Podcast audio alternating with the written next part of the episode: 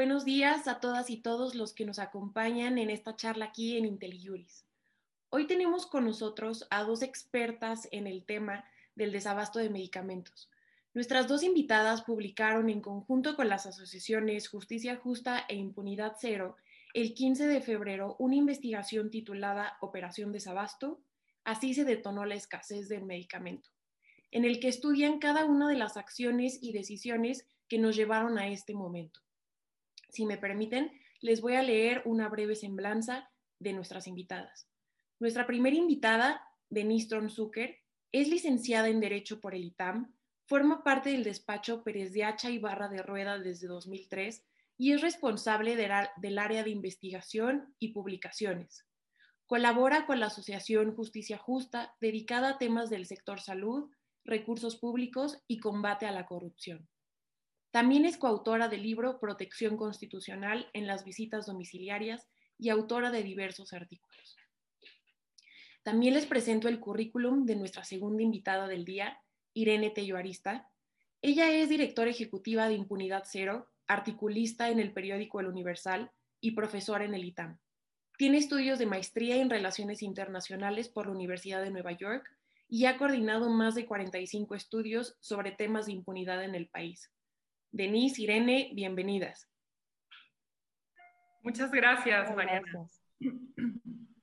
El tema que nos reúne en este webinario es una preocupación generalizada en el desabasto de medicamentos. Em, es un tema muy sensible, eh, vemos noticias diariamente sobre el desabasto, son muy preocupantes y es un tema que nos aqueja a todos. Mm, en este contexto, Irene, quisiera preguntarte, ¿Cuál es el escenario que tenemos al día de hoy ante el desabasto de medicamentos? Muchísimas gracias, Mariana, y muchísimas gracias, Denise, y a todo el equipo de IntelliJuris por la invitación. Eh, pues la verdad es que sí creemos que estamos ante un ah, panorama bastante desolador. Eh, mucho de lo que voy a decir ahorita sale del colectivo Cero Desabasto. Es un colectivo que se dedica a reunir reportes eh, de los pacientes y de las personas en los estados para que determinar cuáles son las escasez de medicamentos por institución, por estado, eh, y pues obviamente también por, por enfermedad, ¿no? Cuando revisamos el reporte para finales de 2020, se está a punto de sacar el reporte del primer trimestre del 2021, eh, pero sí vemos que otra vez las enfermedades que más reportes reciben en la plataforma es cáncer, diabetes, hipertensión, eh, pacientes con VIH, con epilepsia, con insuficiencia renal, con artritis reumatoide, con Parkinson, con lupus y con esclerosis múltiple.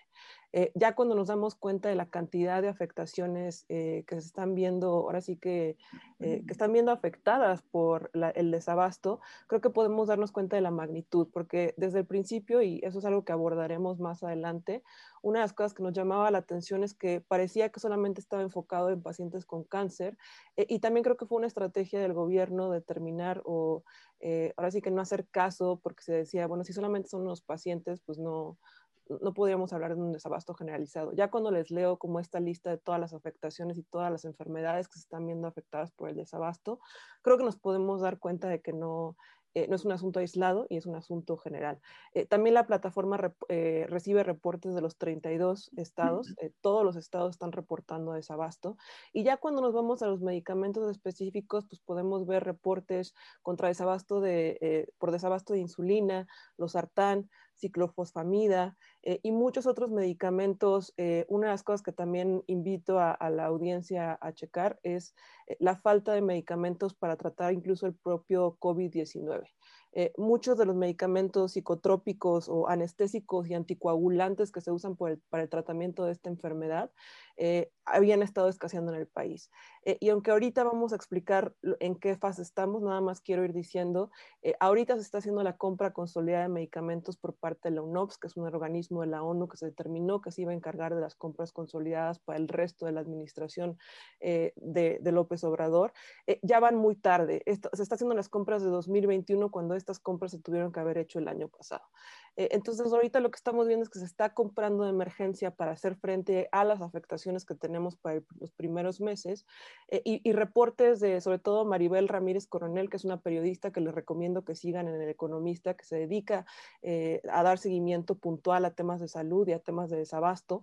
Eh, ella reporta, por ejemplo, que están llegando medicamentos eh, de Lituania y de distintas procedencias eh, para tratar el COVID-19 sin que se haya traducido al español eh, el instructivo de estos medicamentos. Esto está poniendo en crisis a los doctores porque además ellos no saben si el medicamento que se está importando eh, puede ser aplicado de ciertas maneras y puede ahora sí que llevarse con otros medicamentos que se están administrando a los pacientes. Y quiero llamar la atención de, esta, de la gravedad en la que estamos porque pues no es posible que estemos importando medicamentos sin que tengan el registro sanitario, sin que se traduzcan las instrucciones y los contenidos de estos medicamentos, porque además vamos a poner en un grave aprieto a muchos doctores que no van a saber cómo administrar estos medicamentos y que por la prisa y la necesidad van a empezar a administrar medicamentos de manera probablemente errónea.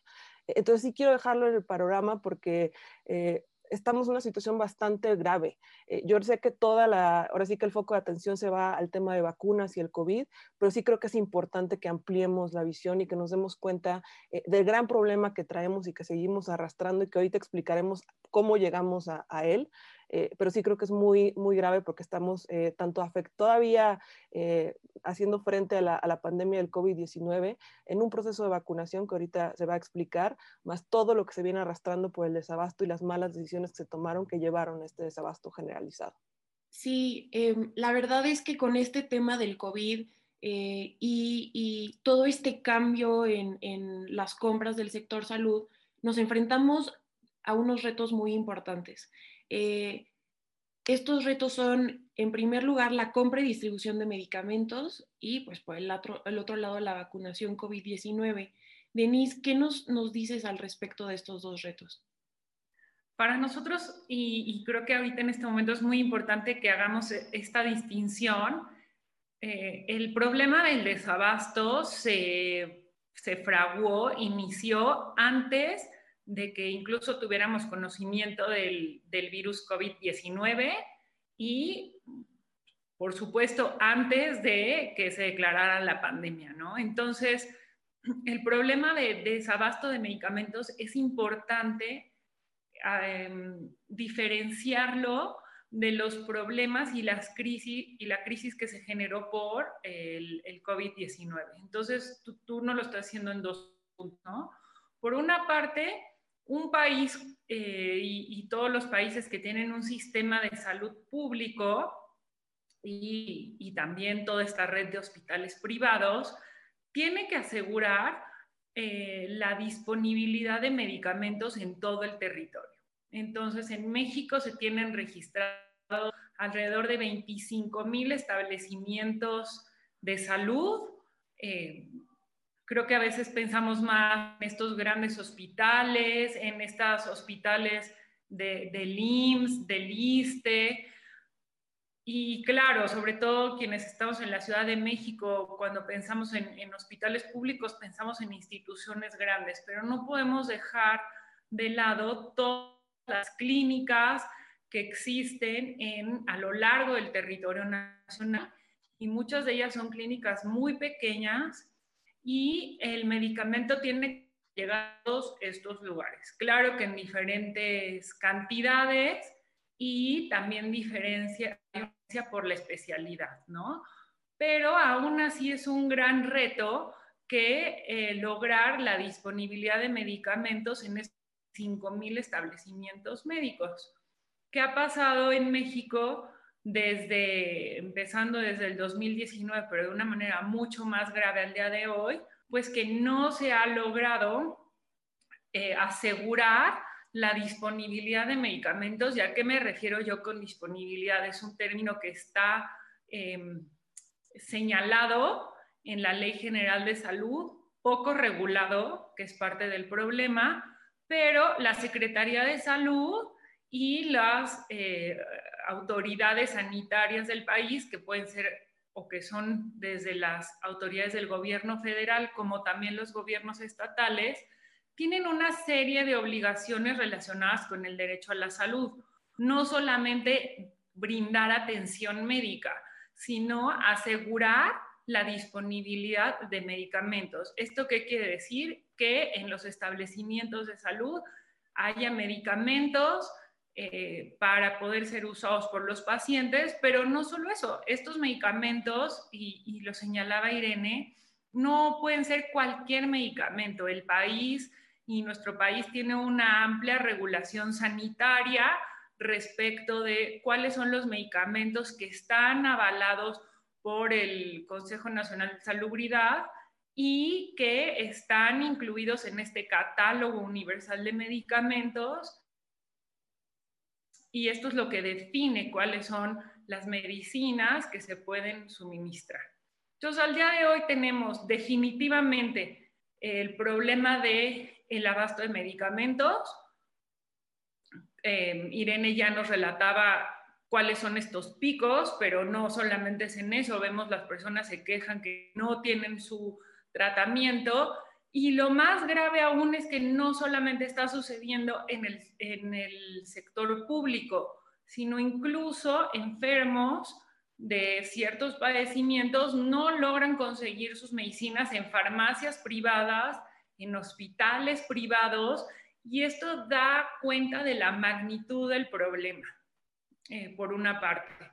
Y número dos, y otro gran problema que tal vez antes no lo veíamos porque dábamos por hecho, pero, pero ahora estamos viendo que es un, un gran problema que deberemos enfrentar en este año es la distribución de los medicamentos. Escuchamos durante todo el 2020 al presidente de la República diciendo que se iban a comprar medicamentos a farmacéuticas en otros países, que se iban a hacer compras internacionales pero no estaba resuelto y no lo está, cómo una vez que reciba el país dichos medicamentos, cómo van a ser distribuidos en el país. Y el año pasado vimos un problema gravísimo de el robo de medicamentos oncológicos eh, para niños de unas bodegas, de una farmacéutica, y entonces decíamos, cómo por una parte los niños, los padres de niños con cáncer están eh, alzando la voz porque no se les está pudiendo suministrar los tratamientos de quimioterapia, bueno, pues muchos de esos medicamentos estaban en esas bodegas y tal vez en otras. ¿Por qué? Porque no había un plan ni una capacidad de distribuir los medicamentos a los hospitales y entonces ahora el problema es doble, ¿no? Porque lo, veremos más adelante, pero también eh, eh, en este gobierno se quebrantó la cadena de distribución que se había construido en el país. Y por otro lado, y, el último punto que, me comentabas es la vacunación del COVID-19. Em, esta semana, por ejemplo, vimos este, estos problemas gravísimos de personas eh, con filas y filas y horas y horas mayores de 60 años formados para recibir una vacuna que el gobierno promete que estará disponible en, en Ecatepec, por ejemplo, por, durante un mes, pero ya estamos viendo la falta de confianza de la gente en el propio gobierno. ¿Por qué? Justamente no hay una seguridad de la disponibilidad, en este caso de la vacuna. Entonces a la vacuna se suman dos problemas, el poder comprar ya realmente y traerla, porque eh, debemos saber que, se hicieron precompras o como promesas de compra con las farmacéuticas, pero las farmacéuticas no tienen una obligación eh, de, suministrar eh, como tal, sino que está sujeta a su capacidad de producción y después, ya que llegan al país, la logística para aplicarlas y para llevarlas a, todo el país, que es otro gran problema que se le sumó al, gobierno a raíz de, la crisis sanitaria.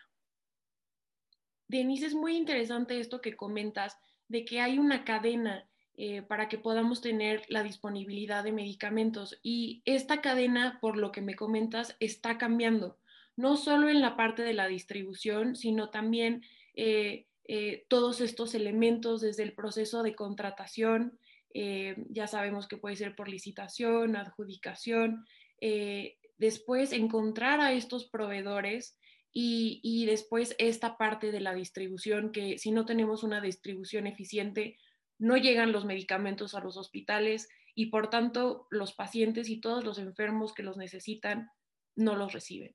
Entonces, eh, en este cambio dentro de esta cadena, em, sabemos que las compras de medicamentos no se están efectuando como se hacían antes. Eh, ahora, por lo que me comentas, las, las compras están a cargo de la UNOPS. Em, Irene, yo te quería preguntar, ¿cómo llegamos a esto? ¿Cuál fue el cambio de paradigma eh, en las compras que teníamos antes y cómo se están haciendo ahora?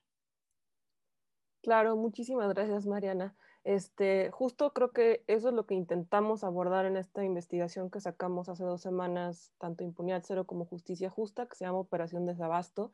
En el chat pueden encontrar eh, una liga al interactivo que generamos para que se den cuenta de lo que voy a intentar resumir de manera muy, eh, muy breve.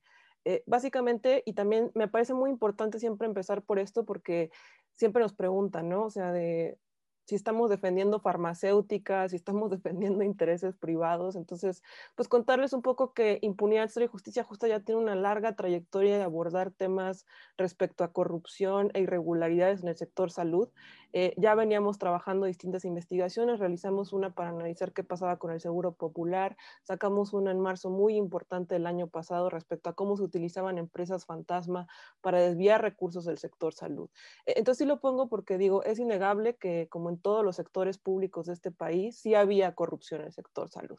Pero incluso cuando eh, veíamos las facturas que encontramos, bueno, que encontraron tanto tú como Denise para analizar qué es lo, cómo, cómo se desviaba o cómo se utilizaba este esquema, eh, pues no eran medicamentos, eran consultoría, remodelaciones, eh, y, hacía sentido porque ya cuando nos, empezamos a empapar de cómo es, cómo es el sistema de compras, eh, pues te das cuenta que para el sistema de compras había una regulación mucho mayor, ¿no? De unas compras consolidadas, se tenía que hacer la distribución, que llegara a un almacén, que alguien firmara que esos medicamentos se habían pedido.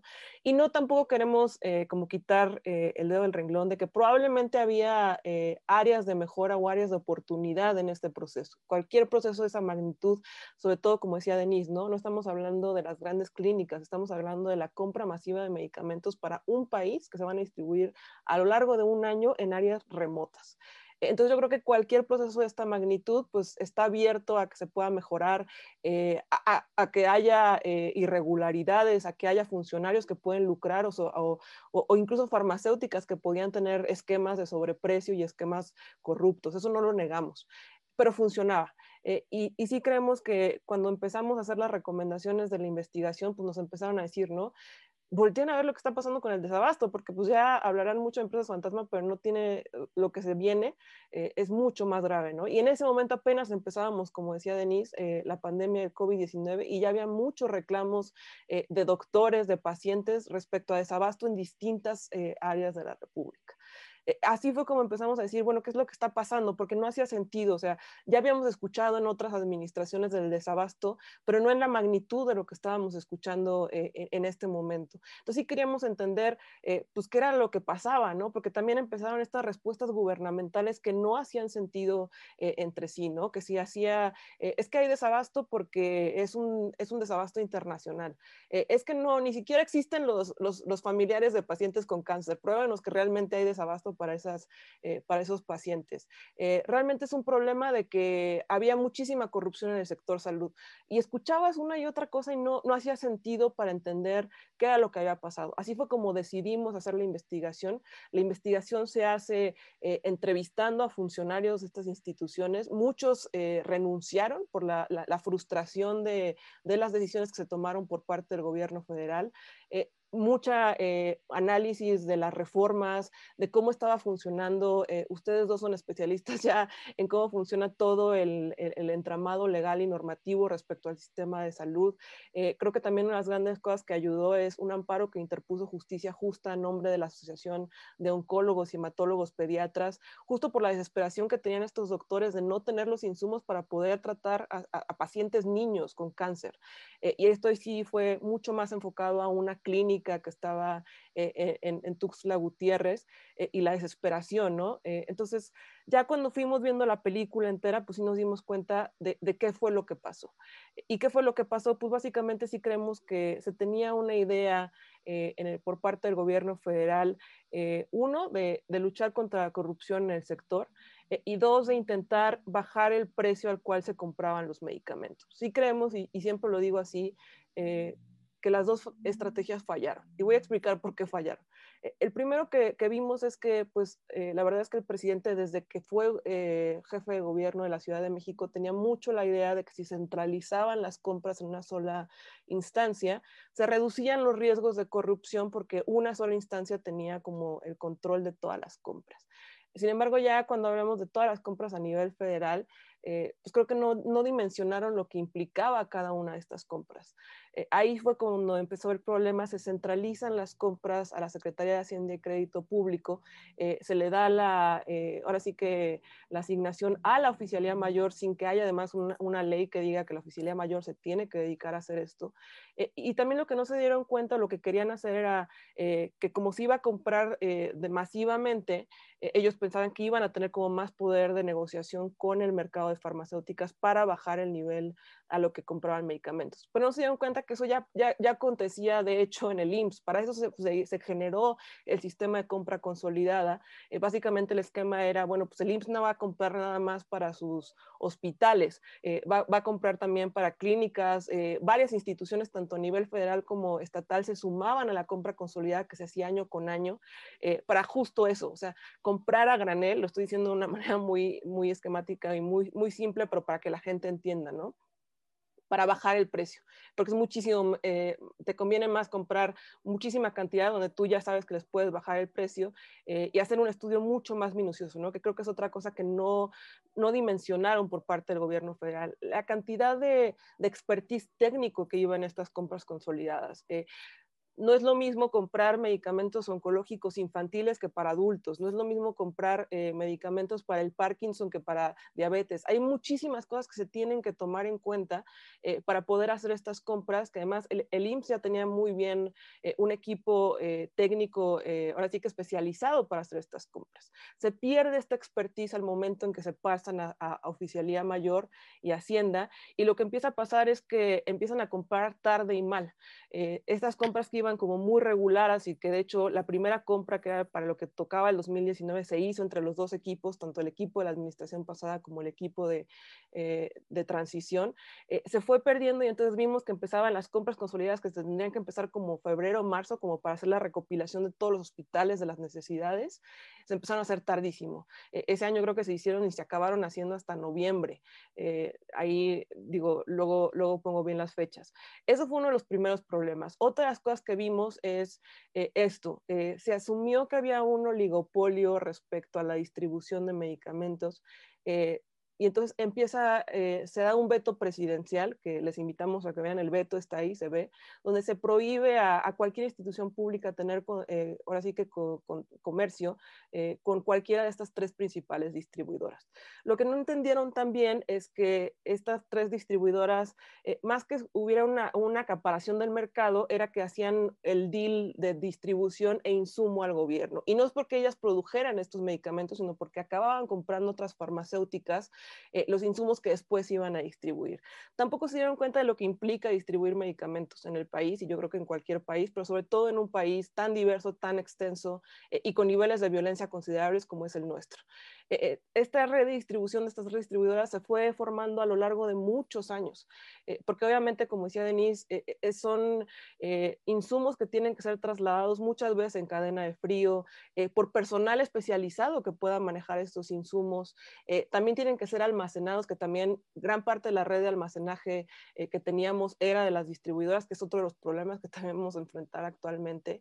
Eh, entonces no se dieron cuenta de lo que implicaba esta distribución, quitan esta distribución, ellos asumen que van a poder meter la distribución ellos. Eh, tenemos reportes de que contrataron literal fletes de muebles, cosas como de DHL para intentar hacer frente a lo que generaron por un veto presidencial. Eh, y que a la fecha no se ha resuelto, como dice Denise. O sea, ya después, y ahorita voy a decir eso, eh, básicamente estos dos problemas más una gran campaña contra laboratorios PISA. Eh, la verdad es que sí, no, eh, nos enfocamos en PISA sobre todo porque sí se ve ahí el impacto, sobre todo para medicamentos oncológicos y porque sí se ve una batalla en muchos frentes. Fue Secretaría de Función Pública poniéndoles una inhabilitación, COFEPRIS diciendo que había encontrado una bacteria en varias de sus plantas, entonces cerrando varias plantas. también una de las cosas que más nos llamaban la atención cuando hacíamos la investigación es el veto presidencial eh, fue tirado por un amparo que metieron dos de las distribuidoras, lo cual nos habla que también, si realmente tenían evidencia, este tipo de decisiones no se tuvieron que haber hecho, eh, eh, ahora sí que desecho, ¿no? Y estamos viendo constantemente de, decisiones que tiene el gobierno y que amparos van echando para atrás. Eh, otras cosas que vimos también, eh, PISA les dijo, o sea, no, lograron determinar que la bacteria que había por la que cerraron las plantas había estado en las plantas de PISA. Eh, también la inhabilitación de la Secretaría de Función Pública la echaron para atrás. eso fue otro de los problemas que vimos. Y ya por último, como mencionaban ahorita, creo que veo en los comentarios, pues la desaparición del Seguro Popular. la verdad es que eso también afectó mucho. cuando se cambia el INSABI, no hay reglas de operación, se dejó de pagar a los hospitales que daban tratamientos oncológicos que eran muy caros y que además ahí había una gran regulación eh, para que el Seguro Popular pudiera pagar el tratamiento de estas afectaciones. Entonces ahí es donde vemos eh, esta cadena eh, y, ahí es donde entendemos un poco ¿no? el problema de por qué vimos el desabasto. Se compró mal, se compró a destiempo, se rompió con la cadena de distribución, se empezó peleas frontales con ciertas farmacéuticas y esto se desapareció el Seguro Popular, que era un gran sistema que proveía de, de seguridad y protección a los mexicanos. Eh, y nada más como para decir que es que ahorita digo, creo que es importante que, lo mencionemos, ¿no? ¿Qué pasó con los LUNOPS, que era lo que me preguntabas? Se determina, bueno, o sea, de ya no podemos con esto, vamos a pedirle a los LUNOPS, que es este organismo eh, de la ONU que se dedica a proveer servicios a distintas naciones, que se dedique, eh, que se encarguen ellos de, la compra consolidada de medicamentos para el resto del sexenio. Obviamente la UNOPS no contaba tampoco con el expertise eh, ni el conocimiento para hacer estas compras. De hecho, una vez haciendo la investigación nos encontramos con una eh, una solicitud de empleo en LinkedIn, literal, de la UNOPS, pidiendo personal que supiera de compras públicas en México. O sea, a ese nivel de falta de planeación eh, estamos viendo las decisiones. Eh, obviamente ya la UNOPS pues está comprando, pero está comprando tarde, está comprando apenas ahorita lo que se tendría que haber comprado el año pasado para el resto del año. no se arregla el problema de distribución porque la UNOPS solamente se va a, se va a dedicar al tema de, de compra, no se va a dedicar al tema de distribución. Entonces ahí tenemos el gran problema y pendiente actual actualmente. Y cierro diciendo por qué creo que es una estrategia fallida tanto anticorrupción como de baja de precios. Anticorrupción, pues la verdad es que, digo, se podrán decir muchas cosas y, que había corrupción en el sector, pero no hemos visto ni ningún funcionario ni investigado ni sancionado por estas prácticas, al parecer corruptas. Respecto a las prácticas oligopólicas, pues también tampoco vemos eh, que hayan sido, eh, ahora sí que que, se hayan quedado firmes estas eh, investigaciones que intentó hacer o el veto presidencial o estas sanciones por parte de la Secretaría de Función Pública, les han tirado todas. Entonces también no, pues tampoco vemos como que dijeran, es que sí teníamos una cantidad de evidencia y, ya armamos el caso. O sea, ese lado está intocado. Y la gente que hizo corrupción o sigue haciendo corrupción en el sector salud está muy feliz en otra institución y lo volvemos a decir, yo lo digo, pero es que no sé cómo más decirlo. La corrupción la hacen las personas, eh, funcionarios o personas del sector privado, no instituciones enteras. acabando instituciones y programas públicos, no vamos a acabar con la corrupción de ninguna manera. Y la parte de que por qué no fue eh, ahora sí que exitosa el bajar el precio, pues ahora le vamos a tener que pagar a la UNOPS, eh, obviamente, una comisión por realizar estas ventas que antes realizaba el IMSS. Y además vamos a tener que pagar la parte de distribución, porque como ya no están comprando distribución e insumos, van a tener que pagar la distribución, quién sabe a quién. Eh, otras cosas que nos sorprendió cuando sacamos la investigación es que fuimos a la, a, la vespertina a preguntarle al subsecretario Hugo López Lagatel eh, qué iba a pasar con la distribución de los medicamentos que estaban comprando ahorita. Y lo que nos dijo es que había un plan, pero que no lo tenía y que lo iba a hacer público. A la fecha no hemos visto el plan de distribución y al otro día sale el, eh, Birmex, que es la institución que designaron que se iba a encargar de, la distribución de medicamentos, con un comunicado diciendo que iba a, construir cuatro centros de distribución en el país. Eso ya después que descuente Denise, pues que es, o sea, da coraje, o sea, estas cosas que tuvieron que haber planeado si querían comprar o cambiar de, modelo de compra, eh, se tuvieron que haber planeado años y, se tuvo que haber hecho un cambio paulatino. Eh, y, lo volvemos a decir, no estamos en contra de que se podía mejorar los procesos, incluso muchos de los doctores que entrevistamos dijeron, les dijimos nosotros mismos que pusieran a la UNOPS en el IMSS, que no cambiaran el modelo, si creían que había corrupción, pues que los pusieran ahí a revisar lo que ya funcionaba. Pero sí, sí, sí da coraje como, eh, pues esto, ¿no? O sea, este cambio tan radical que acaba teniendo afectaciones en las vidas de personas sin que se tengan planes secundarios y planes realmente planeados eh, y, muy bien elaborados de una implementación gradual. Irene, muchas gracias. Yo creo que lo resumiste muy bien. Es un tema muy complejo. el sistema de compras eh, en el sector salud es muy complejo y creo que lo resumiste muy bien. Eh, por un lado veo que eh, el gobierno quería una baja de precio de los medicamentos, veía áreas de mejora y, y, lo que estamos viendo en este momento es que pues estos precios no se están reduciendo porque se va a tener que pagar una comisión a la UNOPS por, por la compra de todos estos medicamentos y aparte tenemos eh, pues el pago por la distribución, ya que ahora no serán las empresas eh, que lo hacían antes, que se encargaban ya de todo, ¿no? Por el compra, la compra de los medicamentos ya venía todo este paquete. Entonces, em, bueno, no entendemos bien cuál es el cambio que quiere hacer este gobierno, por, cuál es la razón cuál es la razón de este cambio. Y eh, si el gobierno federal argumentó que el cambio en el modelo de compra de medicamentos obedecía a un combate a la corrupción, eh, Denise, yo quisiera preguntarte, ¿qué ha pasado hasta ahora? ¿Qué otras razones ha dado el gobierno para explicar este desabasto eh, cuando vemos esta situación que nos comenta Irene?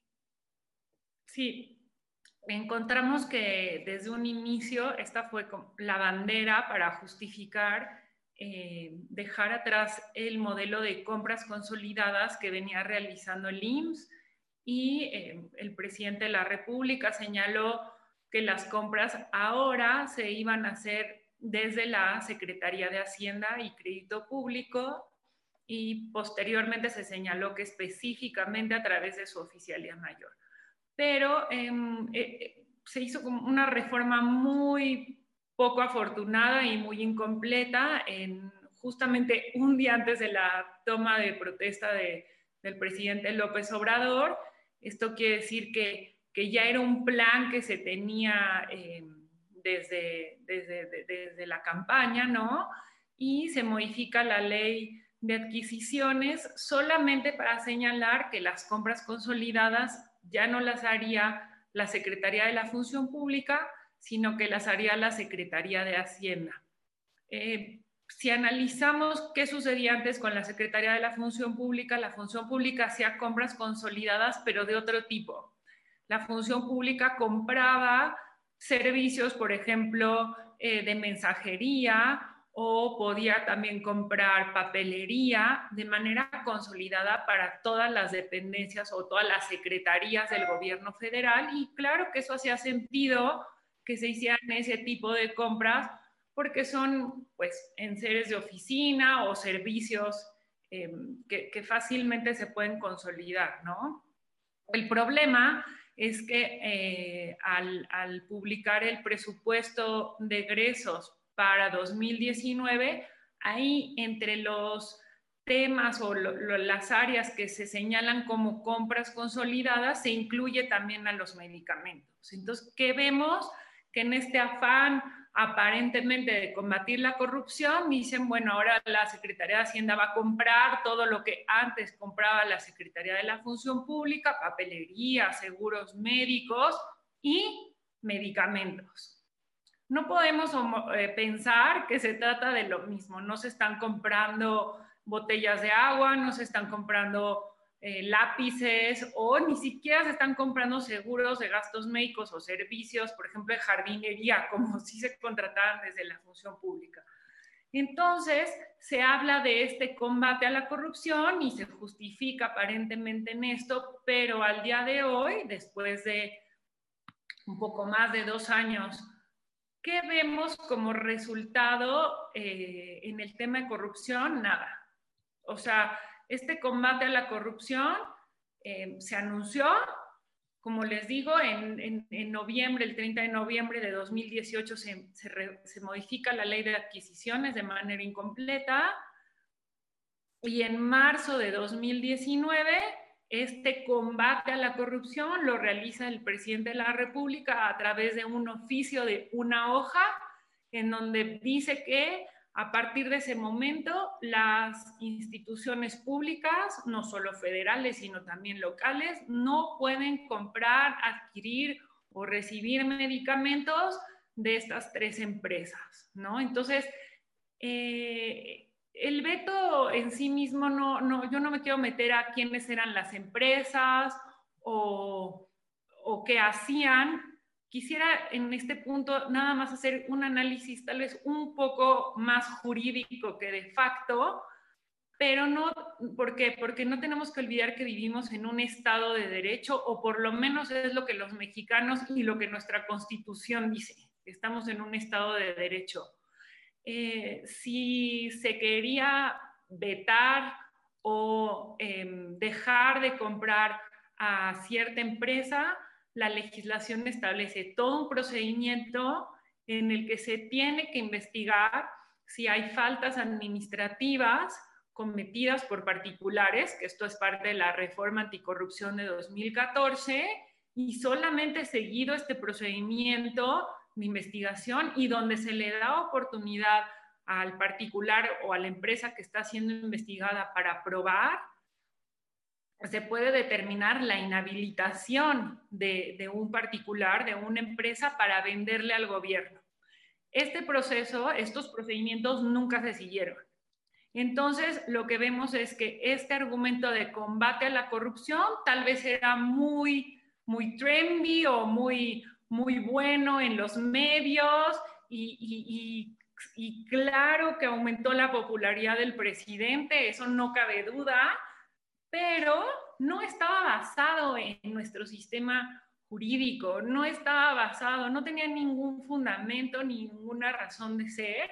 Y realmente al día de hoy vemos que es preocupante este tipo de decisiones. Uno, porque es saltarse la barda y decir, ah, eh, pues el sistema jurídico este, no va a ser un impedimento para llevar a cabo mis decisiones pero también nos pone en un gran peligro porque una decisión de este tipo eh, impidió que em, hubiera eh, producción de medicamentos porque pues eh, al, al, no poderle comprar a estas empresas no estas empresas dejan de producir y también em, esta ilusión que vemos de decir, bueno, no le vamos a comprar a las empresas mexicanas, pero vamos a comprar en el extranjero. Entonces aquí viene el segundo gran argumento que escuchamos desde 2019, pero sobre todo en 2020, que fue el, el, el tan anunciado desabasto mundial, ¿no? Y entonces escuchamos al presidente de la República diciendo que había desabasto mundial,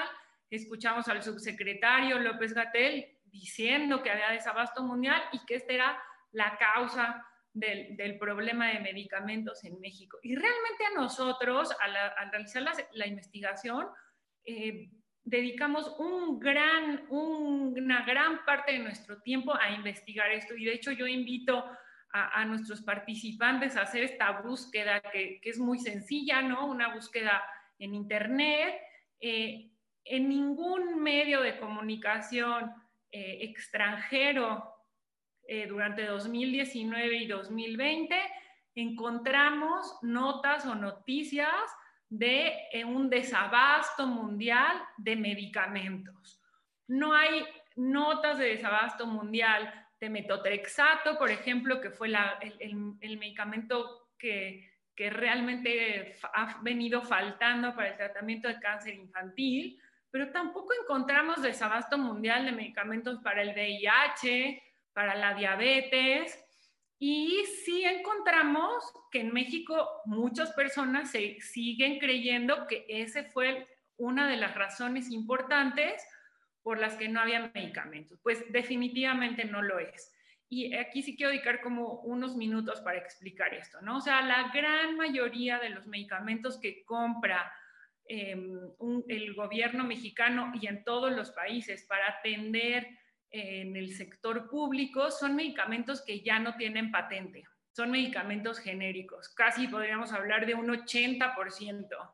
Estos medicamentos no se, al no tener patente, pueden ser producidos por cualquier empresa farmacéutica que, decida iniciar la producción de los mismos y por lo tanto eh, la tendencia mundial, no solo en nuestro país, sino a nivel mundial, es que los gobiernos fortalezcan su industria farmacéutica local porque es la manera más eficiente y económica para eh, suplir eh, los medicamentos en el sistema de salud, tanto público como privado. No tiene sentido una aspirina, por ejemplo, o un ibuprofeno, traerlo o importarlo de la India o de China cuando se trata de medicamentos genéricos que son muy baratos y cualquiera que haya puesto un pie, por ejemplo, en las farmacias eh, del ahorro o las farmacias similares, puedes conseguirlos en, o sea, en cantidades que son mucho menores a los 10 pesos, ¿no? En el caso de los medicamentos para cáncer infantil, también nos llevamos esta sorpresa cuando, cuando estábamos preparando el amparo, eh, Mariana y yo, y cuando estamos haciendo la investigación con Irene. Eh, la mayoría de los medicamentos son medicamentos muy baratos, son medicamentos que tienen más de 50 años de existir, no tienen una patente y por lo tanto, en este caso muy en concreto, sí, Laboratorios PISA era el mayor productor de estos, de estos medicamentos.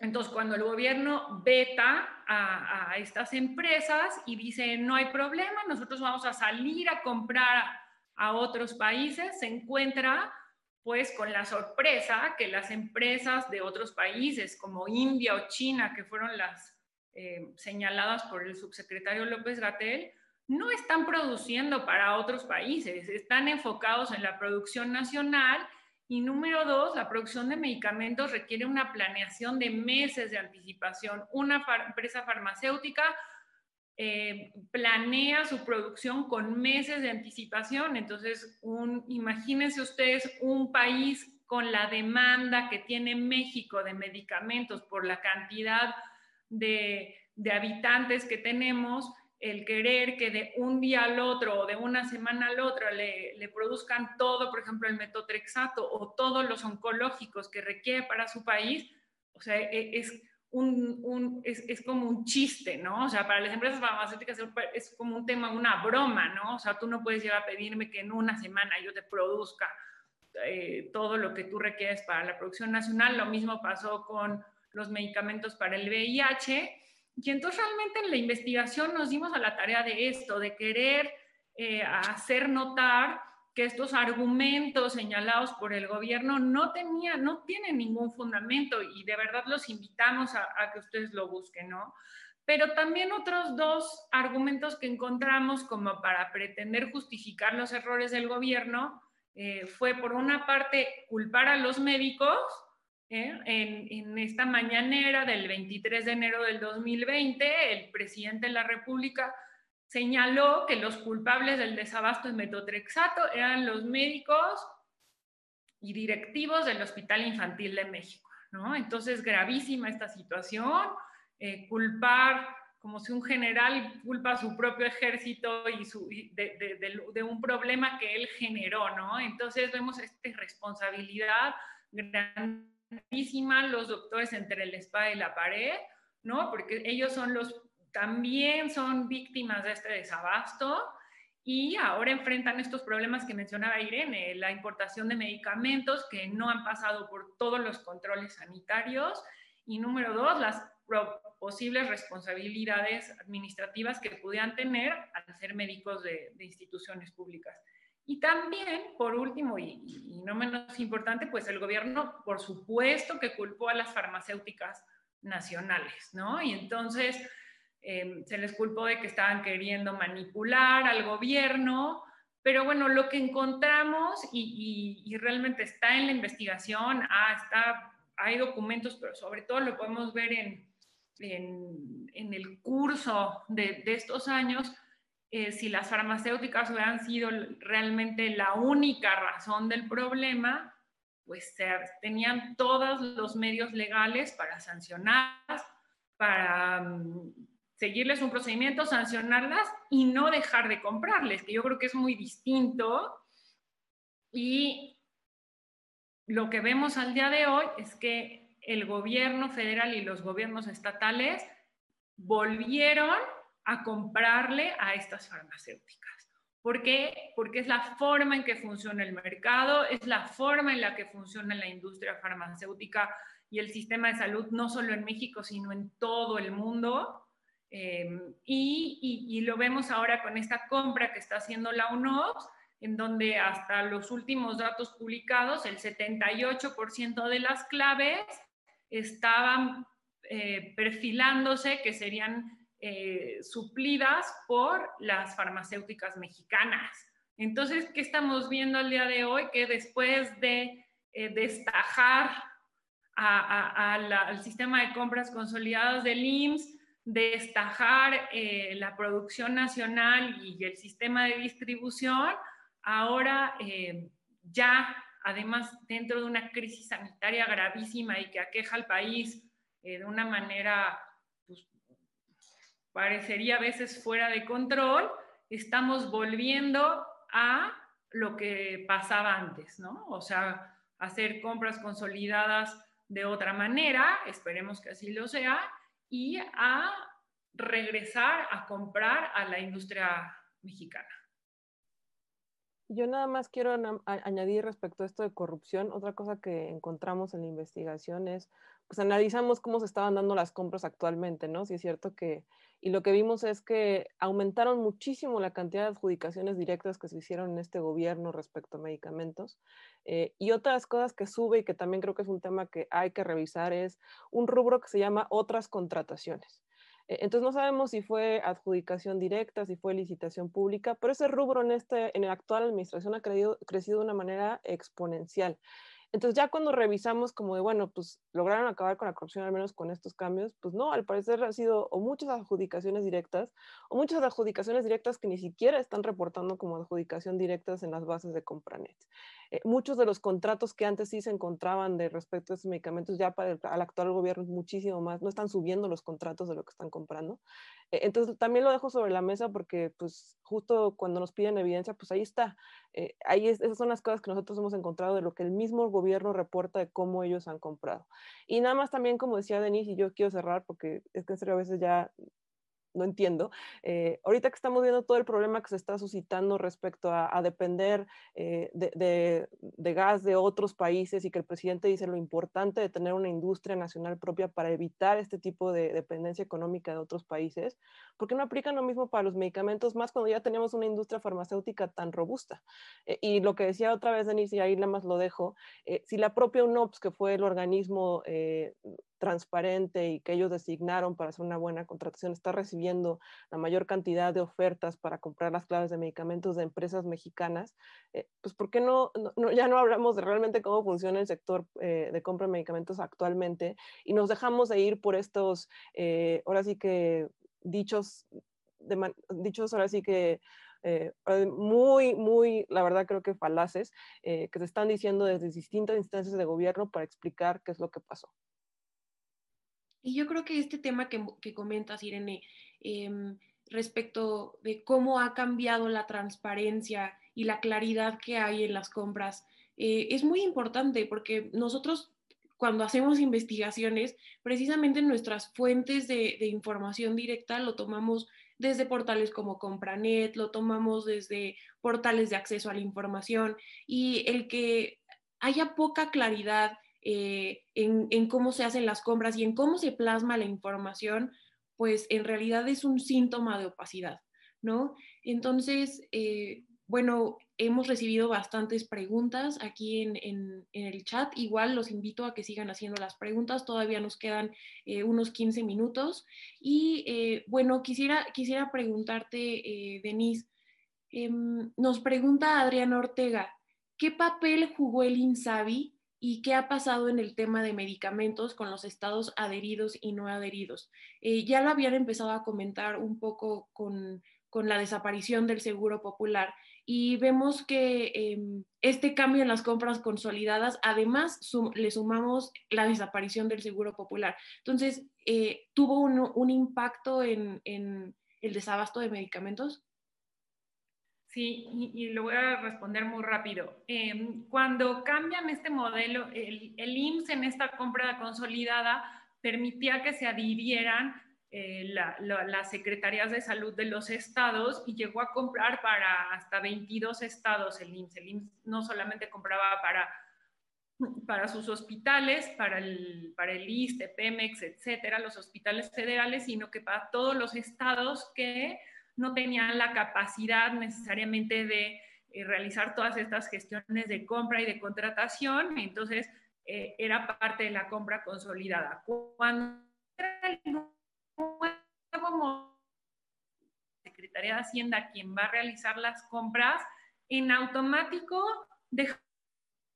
esta compra consolidada es solamente, eh, bueno, esta compra consolidada que, que, empieza a operar en 2019 y 2020 fue solamente para instituciones federales para la, em, IMSS, ISTE y los hospitales federales, entonces los estados se quedan fuera de la noche a la mañana, eh, tienen que desarrollar todo un sistema de compras. Realmente las, los ahorros no solo era por comprar todos juntos, sino que el personal capacitado para realizar las compras no tenía que repetirse en todas estas instituciones y entonces los estados que ya tenían cinco años o, algún par de años eh, adhiriéndose a la compra del IMSS no tenían funcionarios que, que, encargados de hacer esto. Entonces a los estados los dejan en una total desventaja, ¿no? En este, en este sentido y de un día al otro tienen que comprar para todos sus hospitales. Ahora, eh, los estados también eh, dependían en sus, em, para atender a la población sin seguro social, sin seguridad social, a la población abierta, de las cuotas de, los, de las aportaciones que derivaban del seguro popular.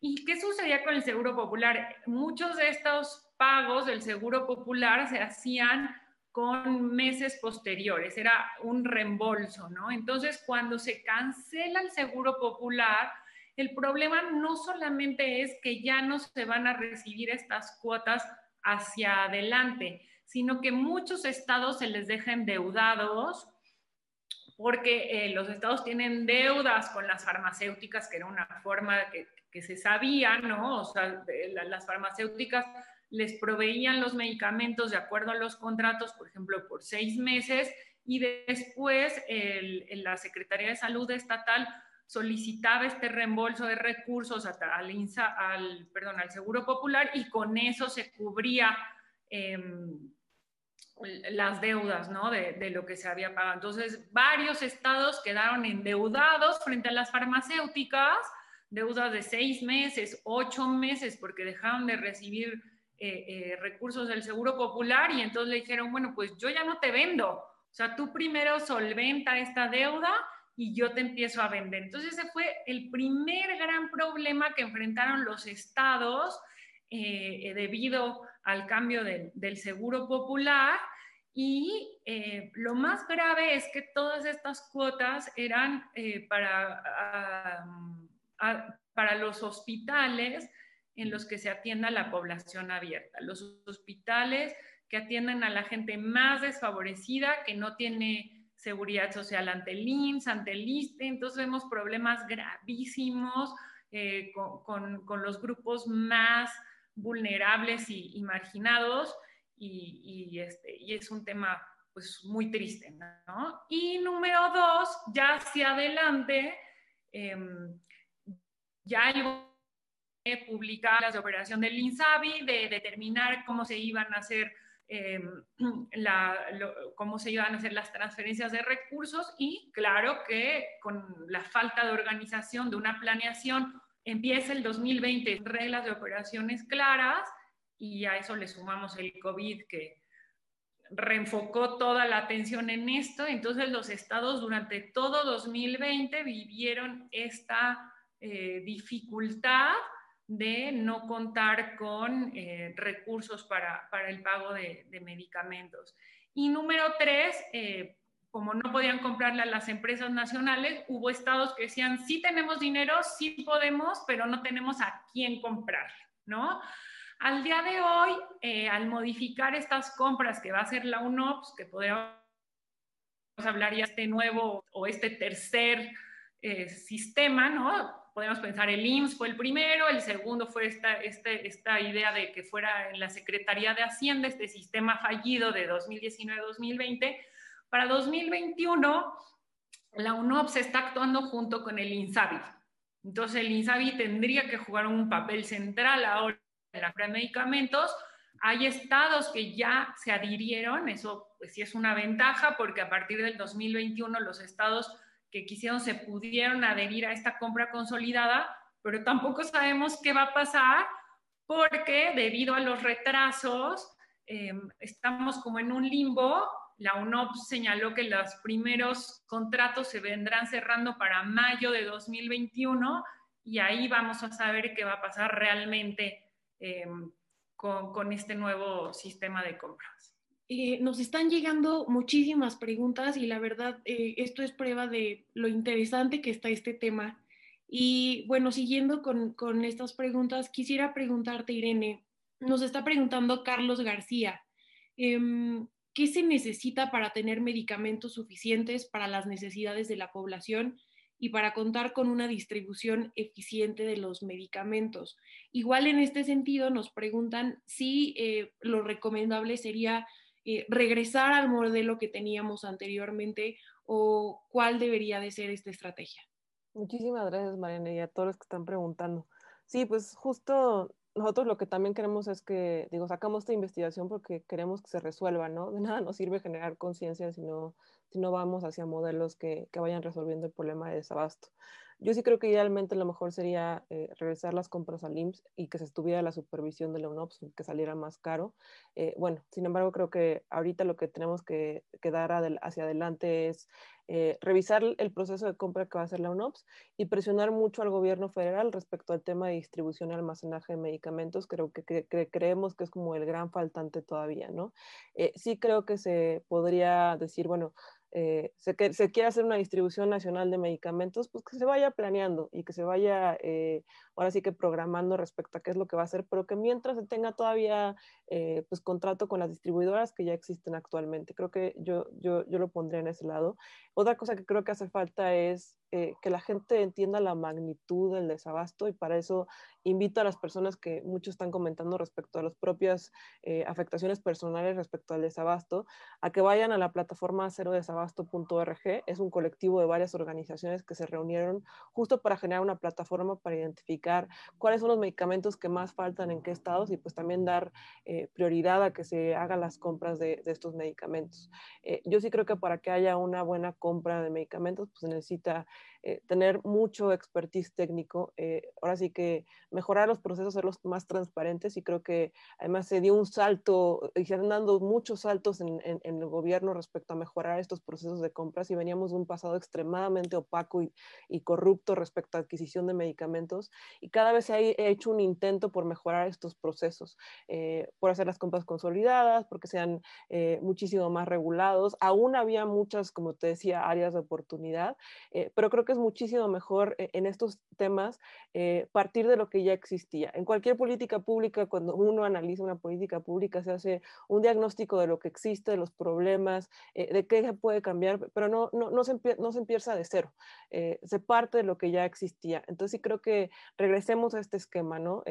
Definitivamente había áreas de oportunidad, había cosas que mejorar, pero construyan sobre lo que ya había, eh, no, no, construyamos de cero, eh, sobre todo cosas que van a salir tan caras. Yo eh, sí queremos poner y vamos a sacar un poco, ahora sí que un ejercicio mental de cuánto nos va a costar esta distribución nacional y cuánto tiempo. apenas están buscando predios que se donen al Estado, por lo que decía Birmex, para que se tengan como los principales centros de distribución. Imagínense lo que va a costar comprar todos estos camiones con cadena de frío, eh, eh, contratar a tanta gente por parte de Birmex para que pueda hacer la distribución, eh, conseguir lugares para almacenar los medicamentos, construir la red logística de operación para que estos medicamentos sean repartidos de forma y lugar correspondiente a cada una de las instituciones del sector salud, ¿no? Obviamente es otra de las cosas que también decimos, pues no, no se compra todo el lote de año, del año y se, y se mete en un almacén, se va determinando cómo se va haciendo la producción nacional y distribución de acuerdo a insumos. Eh, no se manda, como decía Denise, esta es una frase que me encanta, nada más un paquete de aspirinas a un hospital, se manda todo un camión respecto a todo lo que necesitan por las siete regiones del país, como estaba antes distribuida eh, la red de distribución. Eh, entonces yo sí creo que, pues, que necesitamos ayuda de la gente para que se hable cada vez más del tema. Si quieren la evidencia, les invito a, consultar la investigación. Ahí está todos los papeles que fuimos determinando, las decisiones gubernamentales que se fueron tomando. Si quieren evidencia respecto al desabasto, mencionar la cantidad de amparos que se están metiendo actualmente por parte de familiares de víctimas que se están además concediendo para que un amparo pueda proceder. Obviamente los pacientes y los familiares ya tuvieron que dar eh, tanto información de que sí están teniendo la enfermedad, de que sí están viendo el desabasto, de que un doctor les dijo que ya no hay eh, medicamentos en su hospital y que están pidiendo a las autoridades de manera desesperada que se provea ese medicamento. Entonces, sí creo que eh, yo siempre lo digo, abrirla a la empatía. Eh, es, un, es, un, tema que a mí me parece gravísimo lo que más necesitamos y lo que más estamos buscando, creo que desde Impunidad, Cero y Justicia Justa, es que se resuelva. están las vidas de, de personas en riesgo por estas malas decisiones. Entonces, más allá de intentar eh, señalar culpables, que creo que también es importante asignar responsabilidades, más que nada, eh, sí creo que es importante resolver el problema de fondo. Irene, como bien comentas en el chat, em, nuestros, nuestros espectadores, incluso hay personas que están padeciendo alguna enfermedad y que están en esta situación en la que no pueden allegarse de los medicamentos. Y, y la realidad es que es una situación que duele, que nos debe de doler a todos como sociedad y, que nos debe de motivar a accionar mecanismos, a hacer lo que nos corresponda a cada uno para impulsar este tema, eh, que no sea uno más de los que aquejan al país, sino que en realidad empecemos a buscar, empecemos a buscar soluciones. Em, eh, pues bueno, ya se nos está terminando el tiempo. Eh, solamente para terminar, sé que también existen otras acciones que se pueden realizar, eh, sé que se están promoviendo amparos. Eh, Irene, eh, ¿qué medidas o qué acciones a todos nuestros espectadores que nos están escuchando el día de hoy les recomiendan hacer desde cada uno su trinchera para impulsar este tema y hacer algo? Sí, uno es, yo creo que el, tema principal y lo que platicamos mucho, Irene, yo cuando estábamos iniciando esta investigación es que, haya conocimiento, que realmente sepamos qué está pasando, que no nos dejemos eh, llevar solamente por lo que escuchamos en las mañaneras o lo que se repite, ¿no? Y se replica por los medios.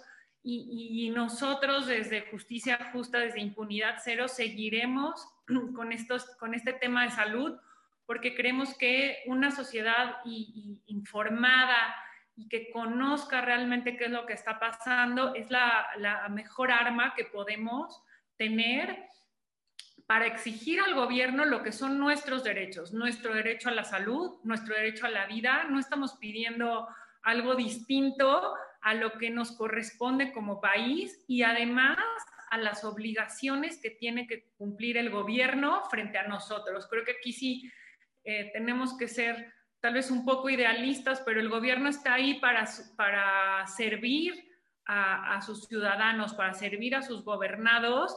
Y creo que en este año, en este 2021, después de casi un año de confinamiento, eh, si bien no podemos salir tal vez a las calles, pero sí tenemos que levantar la voz, tenemos que ser más activos eh, eh, y sobre todo la actividad yo la veo no, no en lo físico, no en, no en pelear, sino en eh, retarnos a nosotros a decir, no me voy a quedar con lo que escucho, voy a realmente buscar cuál es la verdad. Y esto eh, es un reto que nos viene también ahora con COVID, ¿no? O sea, no, que, no nos quedemos solo con lo que se nos dice las vacunas, solo con lo que se nos dice del problema, eh, seamos más activos todos. Y número dos, eh, hay organizaciones que además de nosotros están trabajando en el, tema, ya, compartieron la página de Cero Desabasto, los invitamos también que entren a ella y es, interactiva para poder denunciar quienes tengan conocimiento de falta de medicamentos. Muchos aquí lo, lo, hicieron en el chat y sería eh, pues muy enriquecedor que puedan entrar a la página y también ahí ir dejando huella de lo que está pasando y tres, también, pues el juicio de amparo, ¿no? Hay muchas organizaciones, la Barra Mexicana, abogados en, lo particular o como grupos que han estado promoviendo amparos para exigir eh, el abasto de medicamentos y pues no es una forma de llevar una política pública definitivamente, pero sí es una herramienta que tenemos los ciudadanos para exigir lo que, lo que nos corresponde, ¿no? Muchas gracias, Mariana. Irene, no sé si tú quieras agregar algo ya a modo de cierre. No, agradecer, eh, como comparto completamente lo que dijo Denise. Eh, creo que ahorita lo que necesitamos también es que la gente entienda lo que pasó eh, y que se vaya haciendo cada vez más, más fuerte el llamado de muchas personas y muchas organizaciones, decir, bueno, realmente pasó esto, ¿qué se va a hacer respecto eh, al desabasto actual para que no siga aconteciendo. Y pues agradecer a toda la gente que esté tan interesada en estos temas, ¿no? La verdad es que sí es reconfortante, fue una investigación muy dura de hacer. Eh, es un tema que a mí personal me duele muchísimo. También tuvimos contacto con familiares y pacientes que están sufriendo el desabasto, entonces sí, eh, pues sí reconforta saber que, que, el arduo esfuerzo de seis meses casi de investigación está cobrando cada vez mayor impacto en un mayor cúmulo y mayor audiencia. Pues muchas gracias a nuestras dos invitadas. Eh, la plataforma de IntelliJuris les agradece haber compartido todas estas experiencias y el contenido de esta gran investigación. Eh, igualmente a nuestros espectadores por acompañarnos en este webinario de IntelliJuris. Eh, les mando un abrazo a las dos y hasta pronto. Muchas gracias. Gracias. gracias. Hasta luego.